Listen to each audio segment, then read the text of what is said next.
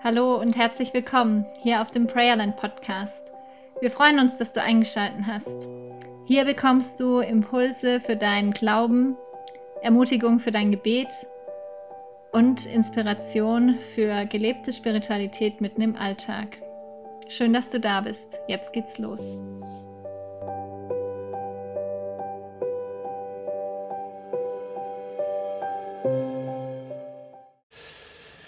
Ja, und doch ist da bei der Schönheit dieser Tage eine Irritation, sage ich zumindest mal.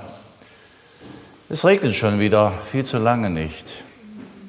Eine Woche Regen täte nicht nur gut, sondern ist fast inzwischen wieder notwendig. Ich möchte uns zur Predigt hineinnehmen in ein einen sehr interessanten Bibeltext, eine sehr interessante Geschichte aus dem Jeremia-Buch, Kapitel 32. Und da geht es zuletzt darum, welches Lied singen die Propheten. Denn singen ist immerhin ja nicht gleich singen.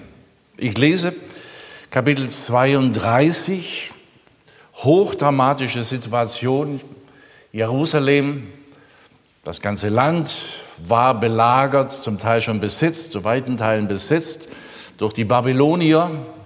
Ne, König Nebukadnezar stand vor den Toren Jerusalems. Inzwischen war der Davidsohn, also Josia, war König und hat das Land wieder regelrecht reformiert, restauriert. Und dann ging doch einiges schief, weil er sich an einer ganz wichtigen Stunde, ganz wichtigen Punkt verrannt hatte. In einem schwärmerischen, soll ich mal sagen, Missverständnis, in dem er ein Gotteswort, das er empfangen hat, eigensinnig, eigenwillig gedeutet hat. Also das hat diese wunderbare Königsherrschaft von Zedekia regelrecht gebrochen. Er starb auch an diesem Missverständnis. Und nun dann regierten einige seiner Söhne und zum Schluss der junge König Zedekia. Zedekia. Aber inzwischen war es ein König unter Belagerung.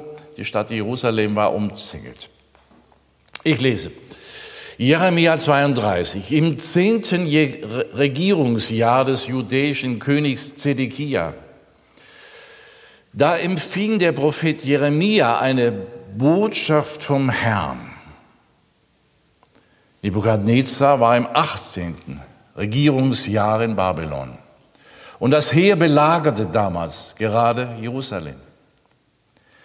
Der Prophet Jeremia aber, er wurde im Wachhof beim Königspalast gefangen gehalten. König Zedekia hatte ihn verhaften lassen, weil Jeremia immer wieder verkündigt hatte, so spricht der Herr, ich gebe diese Stadt in die Gewalt des babylonischen Königs, er wird sie erobern. Das wollte niemand hören. Auch König Zedekia entkommt ihn nicht, sagt Jeremia. Er wird Nebukadnezar ganz sicher in die Hände fallen, wird verschleppt werden nach Babylon, wird dort bleiben, Hoffnungsschimmer, bis ich der Herr mich wieder seiner annehme. Ihr aber, ihr könnt noch so sehr gegen die Babylonier kämpfen, ihr werdet nicht siegen. Jeremia dort im Wachhof, er empfing eine Botschaft vom Herrn und berichtet darüber.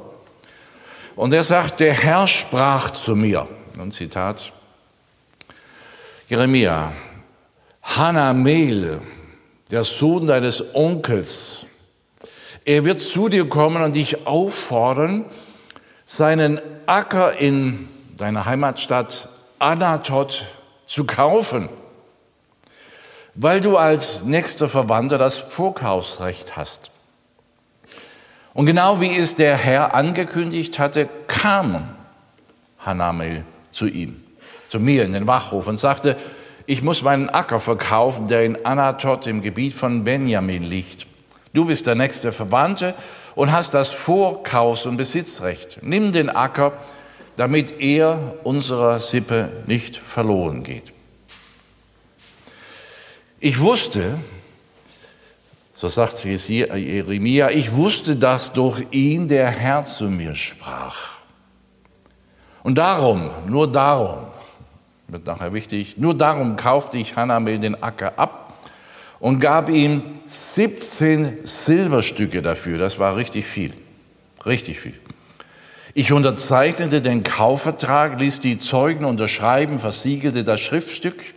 Die Silberstücke wog ich auf der Waage ab, in Gegenwart von Hanamel, der Zeugen, die den Vertrag beglaubigt hatten, und der anderen Judäer, die sich im Wachhof aufhielten, gab ich den versiegelten Vertrag und seine unversiegelte Abschrift dem Sekretär Baruch, seinem Diener. Und ich befahl dem Diener, so spricht der Herr, der allmächtige Gott Israels, nimm diesen versiegelten Kaufvertrag und die offene Abschrift und bewahre sie in einem Tonkrug auf, damit sie lange erhalten bleiben. Denn ich, der Herr, der allmächtige Gott Israels, verspreche, es kommt die Zeit, in der man in diesem Land wieder Häuser und Äcker und Weinberge kaufen wird. Nachdem ich den Kaufvertrag nun meinem Diener Baruch übergeben hatte, da betete ich, ach Herr Gott, durch deine starke Hand und deine große Macht hast du Himmel und Erde geschaffen. Nichts ist dir unmöglich. Du wirst wieder Hilfe schaffen. Soweit die Geschichte. Also auf den ersten Blick sagt uns das wenig. Situation ist einfach die, wenn ein fremdes Land, die Besatzungstruppen ein Land gesetzt haben, besetzt haben, das war ja, dann ist das Land, auf dem die schon sitzen mit ihren, mit ihren Waffen, keinem Pfifferling mehr wert. Kein vernünftiger Mensch würde dieses Land kaufen und dann noch für 17 Silberstücke. Das macht überhaupt keinen Sinn. Dieses Land ist weg, kannst du vergessen. Und er hätte es auch nicht gemacht, das habe ich ja gerade betont. Nur weil der Herr zu ihm geredet hat. Und wenn Gott redet, ist immer Hoffnung mit eingewoben, auch in schwierigster Situation. Nur deswegen kauft er den Acker. Warum kauft er ihn? Er kauft ihn als ein prophetisches Zeichen der Hoffnung.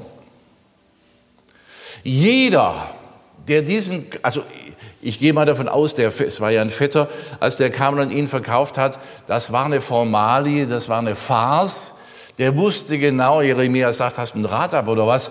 Was soll ich denn jetzt diesen Acker kaufen? Der ist sowieso dahin. Jeder hätte so gesagt.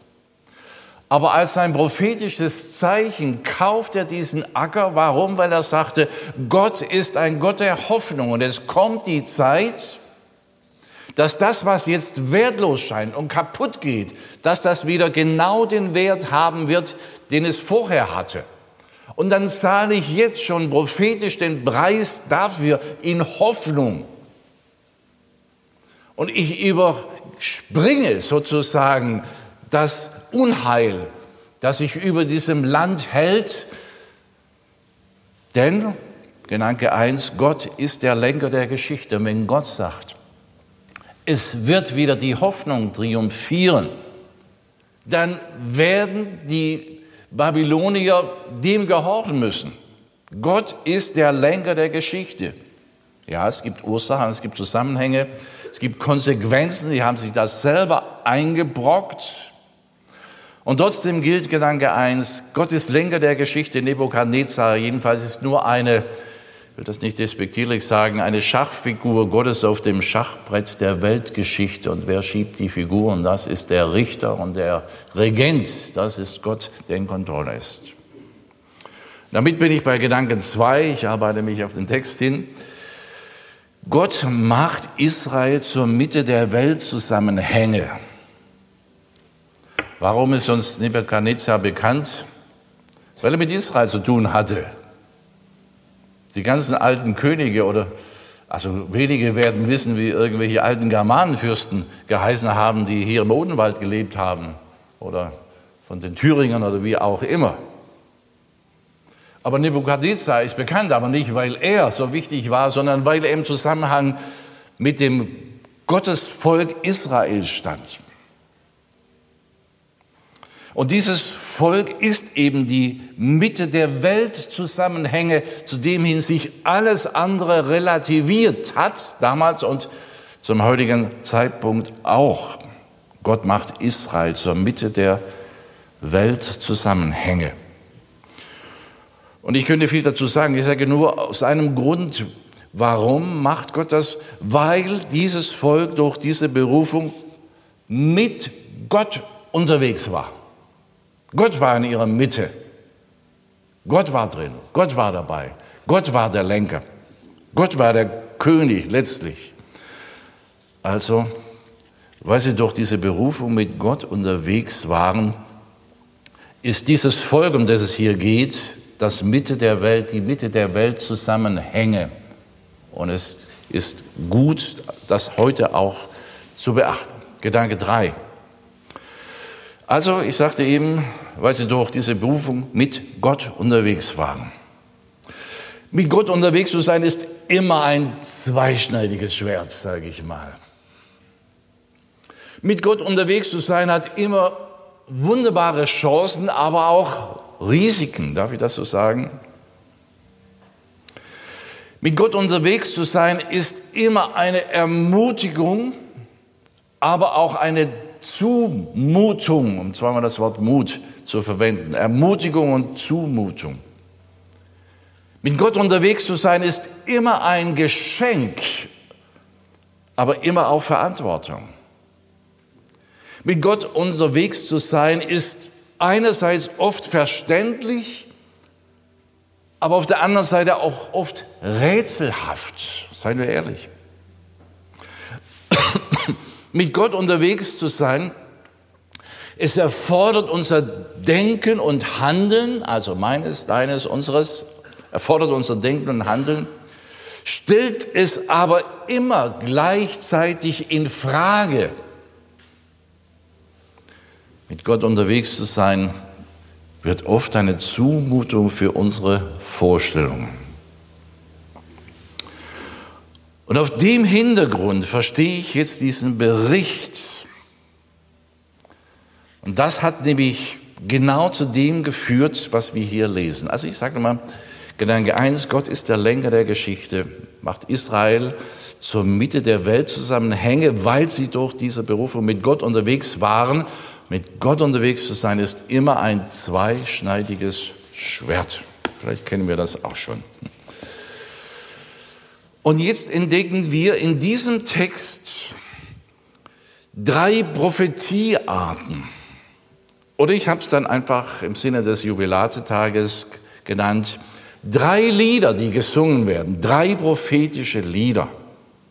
Das ist mein Gedanke vier, also die drei Prophetiearten, die drei Lieder der Prophetie.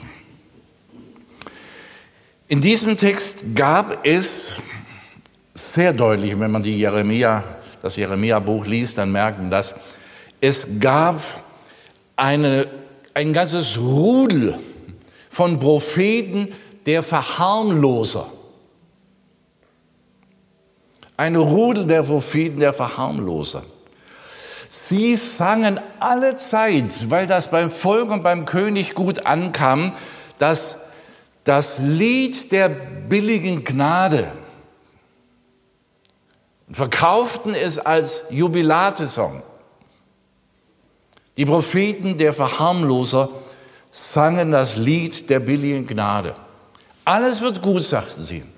Don't worry. Macht euch keine Sorgen, das ist die Stadt Gottes, das ist das Land Gottes. Er wird das behüten und es ist alles in Ordnung, wie wir leben, was wir tun, wie wir unseren Glauben führen. Alles in Ordnung, es wird keine Probleme geben. Und als Jeremia dann auftrat, kam er eben ins Gefängnis, weil er ein anderes Lied sang, ein anderes prophetisches Lied. Dann gibt es aber andersrum inzwischen, inzwischen das Prophetenlied der Schwarzseher.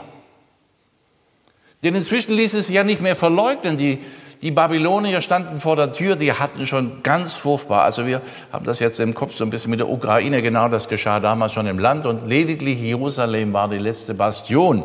Da war unsagbares Leid geschehen. Es war doch wahr geworden, was damals Jeremia gesagt hatte. Nun standen die vor der Tür. Und jetzt gab es auf einmal einen Wandel in den, diesem Rudel von, von Propheten, die sangen auf einmal das Lied der Hoffnungslosigkeit. Alles aus, alles zu spät. Wenn die Babylonier blatt machen, die bleiben blatt. Hier wird nichts mehr. Und jetzt steht auf einmal, also die Propheten der Verharmloser, das verharmlosende Lied, das Lied der Schwarzseher, die auf einmal gesagt haben, es ist alles schwierig, es wird nie mehr was. Und jetzt dieser Prophet, ich sag's mal, der Prophet des Herzens Gottes, der hat ein anderes Lied gesungen. Jeremia sang das Lied der, der gnädigen Hoffnung im Gericht. Jeremia sang das Lied der gnädigen Hoffnung im Gericht. Und er sagte, es wird ein erheblicher Rest hier zurückbleiben. Es wird ein Überrest zurückkommen. Es wird wieder aufgebaut werden.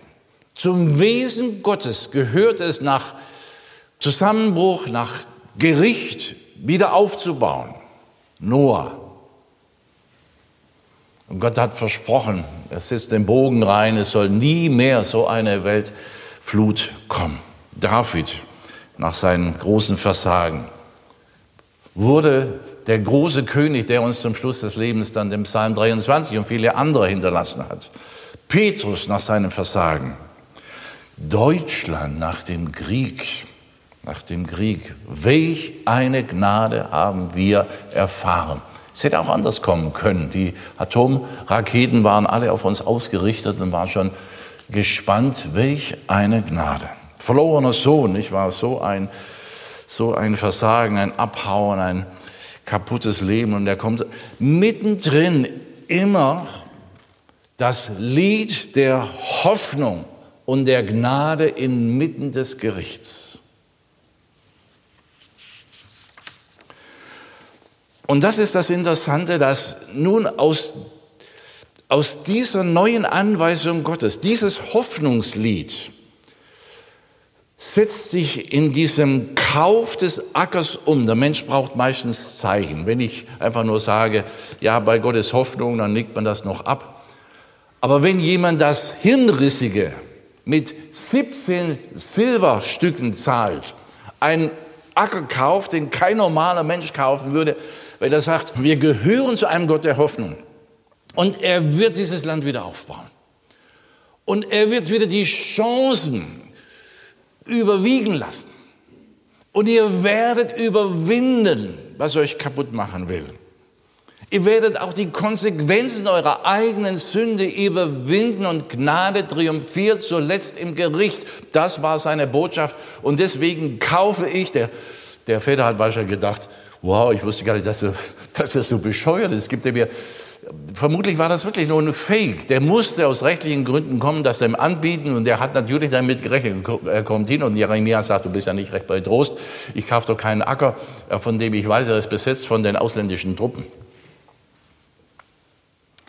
Genau das tut er. Er singt das Lied der Hoffnung in einer Situation, die gar nicht gut aussieht. Wir wissen, Jerusalem wurde tatsächlich eingenommen, wurde geschleppt, König, wie es hier gesagt ist, wurde weggeführt und so weiter. Große Katastrophe, aber es war nicht das Ende.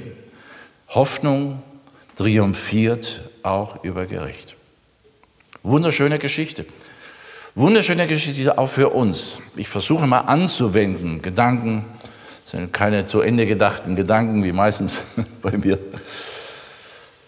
Die Kirche, also schlechthin die Kirche, sie hat sich immer wieder den Spott der Welt eingehandelt mit vorschnellen Weltuntergangsprognosen. Der Kirche gab es immer wieder Scharen, Rudel von Weltuntergangssängern, Prophetien. Und die haben auch eine Verunsicherung erzeugt in der eigenen Herde. Und zwar von Anfang an. Noch die Bibel berichtet das. Thessalonicher. Die sagten, ach, der Herr kommt sowieso bald wieder, es geht alles in Flammen auf. Irgendwie, wir tun jetzt einfach nicht mehr. Wir warten oder wir tun unsere kleinen Jobs, aber bringt eigentlich nichts mehr. Oder im Petrusbrief ist es ein bisschen anders akzentuiert. Da fangen die anderen an zu spotten und sagen, ja, wo bleibt er denn jetzt? Ihr redet davon, dass die Welt in Flammen aufgeht und dass Christus wiederkommt. Es ist geblieben, wie es war. Also ich will sagen, die Kirche hat schon immer wieder den Spott der Welt eingehandelt. Vor, Vorsicht mit vorschnellen Weltuntergangsprognosen das ist so oft schon schiefgegangen, dass man uns gar nicht mehr zuhört. Die Kirche hat mit dunklen Gerichtsüberbetonungen ihre Mitglieder in die Ketten der Angst gelegt. Allzu oft. Mit dunklen Gerichtsüberbetonungen ihre Mitglieder in die Ketten der Angst gelegt. Und aus Angst kommt meistens Gesetzlichkeit und Zwang aber eben auch umgekehrt. Das waren die Propheten des Untergangs mit ihren Untergangsliedern. Aber immer wieder und vor allem in der letzten Zeit, muss ich uns nicht sagen, wird die Kirche, wurde die Kirche zur, zur Verharmlosungs, Verharmlosungsprophetin. So wie es lange Zeit eben von, von König Josia an auch war, alles gut, alles in Frieden, Habt keine Angst, Friede ist unter euch, ist mit euch. Gott wird nichts tun, er ist so dankbar, so zufrieden für uns. Immer wieder wird die Kirche zur Verharmlosungsprophetin und singt das Lied der Verharmlosung. Und das ist genauso gefährlich. Wir merken, es ist ja immer so im Leben, ob man hier oder dort vom Pferd fällt, beides tut weh, eigentlich muss man in der Mitte auf dem Pferd bleiben. Und ich wage jetzt mal zu sagen, bei einer Situation der Weltgeschichte, die ein bisschen haarig aussieht, gelinde ausgedrückt, ich halte es für gut möglich, es kommt genau jetzt die große Zeit der Kirche nach biblischem Modell. Das ist möglicherweise unsere große Chance, dass die Ideologien, die Hoffnungen, die großen Träume der Menschheit in sich zusammensacken. Diese, diese Ideologien und Träume, deren sich die Menschen so sicher waren, und von heute auf morgen können Dinge geschehen, die alles verändern. Nun kann man das Lied der Untergangspropheten singen, aber man kann auch das Lied der großen Chance singen. Ich weiß nicht, ob ich es mal erwähnt habe. Wir hatten mal in der Ökumene den Assistenten des Bischofs von, katholischen Bischofs von Mainz eingeladen. Die Lage der Kirche in unserer Zeit war das Thema und das war schon ein bisschen ernüchternd. Äh, vor allem ging es auch darum, es ging dann in der Diskussion hinten raus, er gab zu, dass 95 Prozent, in Worten 95 Prozent der Kirchenmitglieder überhaupt nicht mehr wissen, um was es überhaupt geht im Evangelium, in der Bibel. Also das ist schon eine Ansage. Ich habe ihn dann gefragt, also Herr, weiß nicht mehr, ich sagte, stimmen Sie mir damit überein, dass wir in den nächsten zwei Generationen geistlich unser Land und nicht nur unser Land radikal verändern, weil die nächste und übernächste Generation, die werden nicht nur aus Traditionen der Kirche bleiben, die werden rausströmen. Und es werden ganz wenig übrig bleiben, sagte ich. Und dann sagte mir doch glatt der Adjutant des, des Bischofs von Mainz, ja, ja, Sie haben recht. Aber wissen Sie was? Vielleicht ist das eine gute Entwicklung. Denn es werden zum Schluss nur noch die dazugehören, die wirklich von Herzen dabei sind. Endlich, sagt der mir, als Katholik einer Weltkirche mit, ich glaube, 1,2 Milliarden Mitgliedern. Und er sagt, es werden möglicherweise kleine, überschaubare Gruppen geben. Das wird Kirche sein. Und dort wird Glaube lebendig und zwar oft auch unter Druck gelebt werden, weil die Umgebung zum Gegenwind, zum Gegensturm bläst. Er sang mir ein Lied der Hoffnung. Ich denke, ich höre nicht recht. Und da dachte ich, wow, das wird große Veränderungen bringen. Aber schön, wenn man in diesen Veränderungen das Lied der Hoffnung singen kann. Still dachte willkommen in der, hm, darf ich vielleicht gar nicht sagen, in der Welt der Freikirchen. Okay, ich sage weiter, die Menschen, die Menschen erleben den Zusammenbruch vieler Träume, Ideologien und Hoffnungen. Die Party ist vorbei, habe ich kürzlich gelesen in einem Vortrag eines angesehenen Philosophen. Die Party ist vorbei. Ob es nun so ist, hat man schon manches Mal gesagt, wie gesagt. Aber die Menschen werden neu fragen, wo ist der Sinn? Wo ist die Hoffnung? Wo ist die Lösung? Wo ist die Lösung? Was ist es denn? Wenn all die Versuche, diese Welt zu einem Paradies zu machen, der letzten 200 Jahre nicht funktioniert haben, was ist dann die Lösung? Irgendwann mal muss man es doch eingestehen, dass das ganze Ding schief läuft. Immer wieder probiert es der Mensch. Immer wieder geht es schief. Kommunismus. Kommunismus ist immer der Versuch, das Paradies auf Erden einzurichten aus Menschenhand. Und was ging das schief? Wie viel zig Millionen Tote hat das gekostet? Unsagbares Elend. Wo ist der Sinn, fragen die Leute vielleicht. Wo ist die Hoffnung? Das ist unsere Chance. Das wird einiges verändern.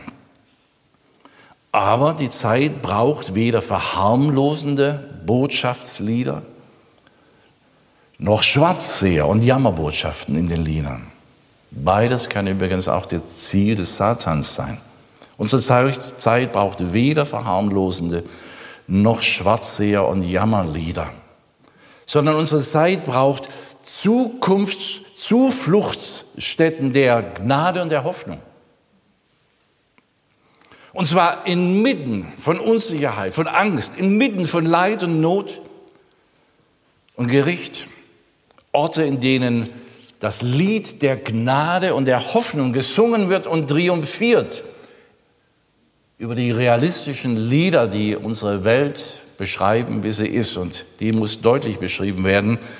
Wir merken eben auch bei der Zeit Jeremias, entweder haben sie dieses Extremlied gesungen oder dieses Extremlied, aber es war Jeremia überlassen, das Lied der Hoffnung und der Zukunft zu singen. Wir kennen alle den Vers, ich weiß, welche Gedanken ich über euch habe, spricht der Herr. Gedanke von Hoffnung und Zukunft. Also sagt dann dieser Bibelvers auch, Vers 31 dann, also betet und tut das euch Mögliche. Machen wir uns doch bereit. Machen wir uns doch bereit, singen wir dieses Lied. Also ich fasse zusammen oder ich gehe nochmal durch. Gott ist der Lenker der Geschichte, nicht Herr Putin. Wer weiß, ob er nicht ganz schnell abgerufen wird. Bei Nebukadnezar war das übrigens auch so. Auf einmal kam ein Gerücht vom Nordosten, die Assyrer rüsten massiv auf und die Assyrer haben Babylon überrannt und das ganze Ding war durch. Gott ist der Lenker der Geschichte. Er macht Israel zur Mitte der Welt zusammenhänge, weil, weil sie durch diese Berufung mit Gott unterwegs waren. Mit Gott unterwegs zu sein ist immer ein zweischneidiges Schwert. Das gehört auch zu den Liedern, die heute gesungen werden. Kommt zu Gott und alles ist in Ordnung. Alles nur Chancen, nur Ermutigung, nur Geschenk, nur verständlich. Und ich sage, wenn Gott bei uns ist, sind Chancen und Risiken, Ermutigung und Zumutung, Geschenk und Verantwortung, verständlich und rätselhaft, es erfordert unser Denken und Handeln, stellt aber immer gleichzeitig vieles in Frage. Meine Wege, sagt Gott, sind nicht eure und meine Gedanken nicht eure. So hoch der Himmel über der Erde ist, sind meine Gedanken und Wege über euren. Wo Gott mit uns ist, wird das oft eine Zumutung für unsere Zustellung, zu unserer Vorstellungen. Und vierter Gedanke war die drei Prophetiearten. Das Lied der billigen Gnade, das Lied der Verharmloser. Das Lied der Hoffnungslosigkeit, ein Schwarzseher. Und das Lied des Jeremia, Gnade im Gericht, Hoffnung im Gericht. Also wir brauchen weder verharmlosende Lieder noch Schwarzseher, Jammerbotschaftslieder. Wir brauchen Lieder der Zufluchtsstätten, der Gnaden der Hoffnung, inmitten von Leid, Not, Gericht, Angst und Spannung. Und das wird unsere Chance werden und wollen wir sie doch nützen. Denn Gott ist im Regiment und er ist mit uns, wie er mit dem Volk Israel war. Also Werkstattgedanken, die kann man daran weiterbeten, weiterdenken, aber ich glaube, es ist doch ein wichtiger Grundansatz für uns, weil der Teufel uns immer hierüber oder hierüber schiebt. Überlegen wir gut, welche Lieder wir singen. Amen.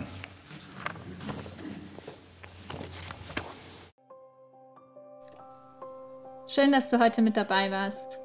Wenn du mit uns in Kontakt kommen willst, dann melde dich gerne über Instagram oder auch über unsere Webseite. Beides findest du in den Show Notes verlinkt. Nun wünschen wir dir noch einen schönen und gesegneten Tag. Bis bald.